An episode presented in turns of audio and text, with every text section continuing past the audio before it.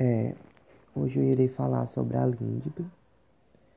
É, a LINDB, se é uma lei infraconstitucional importante para se conhecer a fundo, essa é a LINDB.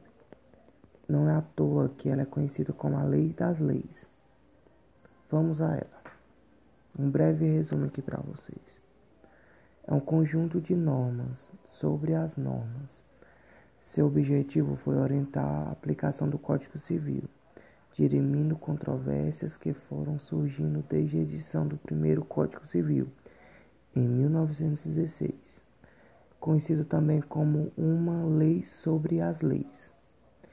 É uma norma de sobredireito, ou seja, é uma norma jurídica que visa regulamentar outras normas, justamente pelo fato de não ser uma norma exclusiva de direito civil, é que a Lei 12.376 de 2010 alterou seu nome para Líndio há poucos anos, através da Lei nº 12.376, de 30 de dezembro de 2010, que entrou em vigor em 31 de dezembro de 2010, alterou-se a emenda da Lei de Introdução do Código Civil, passando a vigorar com a seguinte redação: Lei de Introdução às Normas do Direito Brasileiro espantando-se assim qualquer dúvida acerca da amplitude do seu campo de aplicação. É uma norma atemporal, pois serviu para introduzir diversos códigos e leis. Data da era Vargas, porém tem eficácia até hoje no ordenamento brasileiro. Estabelece os alicerces do nosso sistema jurídico. Estabelece regras e institutos que abrangem todos os ramos de direito lex legum, norma sobre as normas, o sobre direito, o super direito, leis das leis, ou seja, a norma que normatiza outra. É uma das formas também que é chamada a linde. Há um prazo a publicação da norma e sua vigência, sendo isso chamado de vocatius legis. Desculpa, vocatio legis ou seja, um prazo razoável para que se tenha um conhecimento da lei. Pode a lei em seu próprio texto trazer a sua data de vigência, mas não se o fizer, será aplicado no artigo 1 da LINDB, 45 dias. Não é a lei apenas sobre o Código Civil. A sua antiga nomeação levava à compreensão errônea. Por isso foi alterada. A introdução não integra Código Civil. Ela apresenta o serviço a todo o sistema jurídico nacional. O Decreto-Lei número 4.657, 42, LIND, não sofreu nenhuma alteração, revogação ou qualquer de seus dispositivos com entrada em vigor do novo Código Civil. Isso porque o objeto, objeto tratado pela lei de introdução é distinto do objeto de direito civil. podemos elencar as principais finalidades da LINDB. Primeira, estabelecer a vigência e eficácia das normas. Como nosso sistema é baseado em lei escrita, é importante a preocupação com sua vigência. 2. Estabelecer o caso de conflitos das leis no tempo.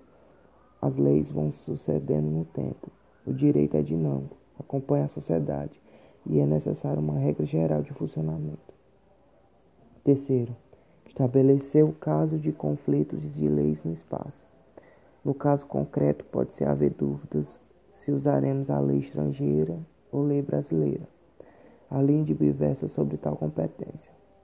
Quarta, critérios hermenêuticos é impossível o legislador prever a totalidade dos fatos, caberá sem interpretação.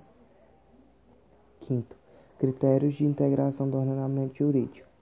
É impossível o legislador prever a totalidade dos fatos, caberá sem integração. Sexto, normas de direito internacional privado. 3. Conceitos básicos: vigência, vocatio legio e vigor. Vigência. Questão temporal da lei tempo de atuação da lei que se pode ser invocada para a produção de efeitos. Vocatio legis é o período entre o início da vigência da lei e o momento de sua entrada em vigor. Vocatio legis. Vazio da lei, nada jurídico.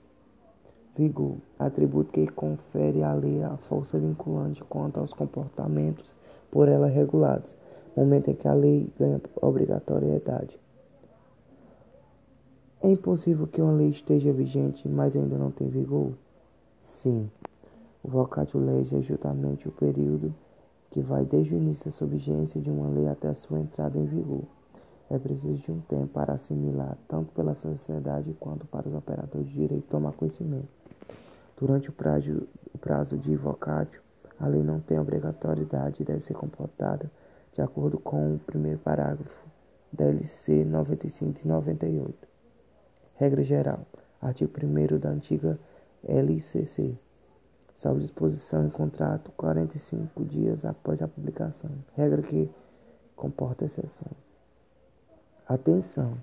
No período vocatio legis vigor a lei antiga.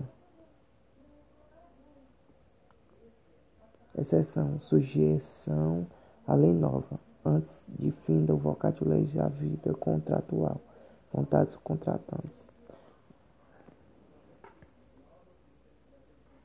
Computo do prazo. O artigo 8 primeiro parágrafo da Lei Complementar número 95/98 estabelece a contagem de prazo para a entrada em vigor das leis. A contagem do prazo para a entrada em vigor das leis que estabeleçam um período de vacância passa-se a com a inclusão da data de publicação e do último dia do prazo entrando em vigor no dia subsequente à consumação entregada. No entanto, se houver erro de publicação da nova lei, tudo de novo começa ser outro computo do prazo. Exceção. Entrada em vigor da lei brasileira no exterior. Artigo 1 do primeiro parágrafo da LCCC, três meses. É, por hoje é só isso. E vai seguir nos episódios para mais.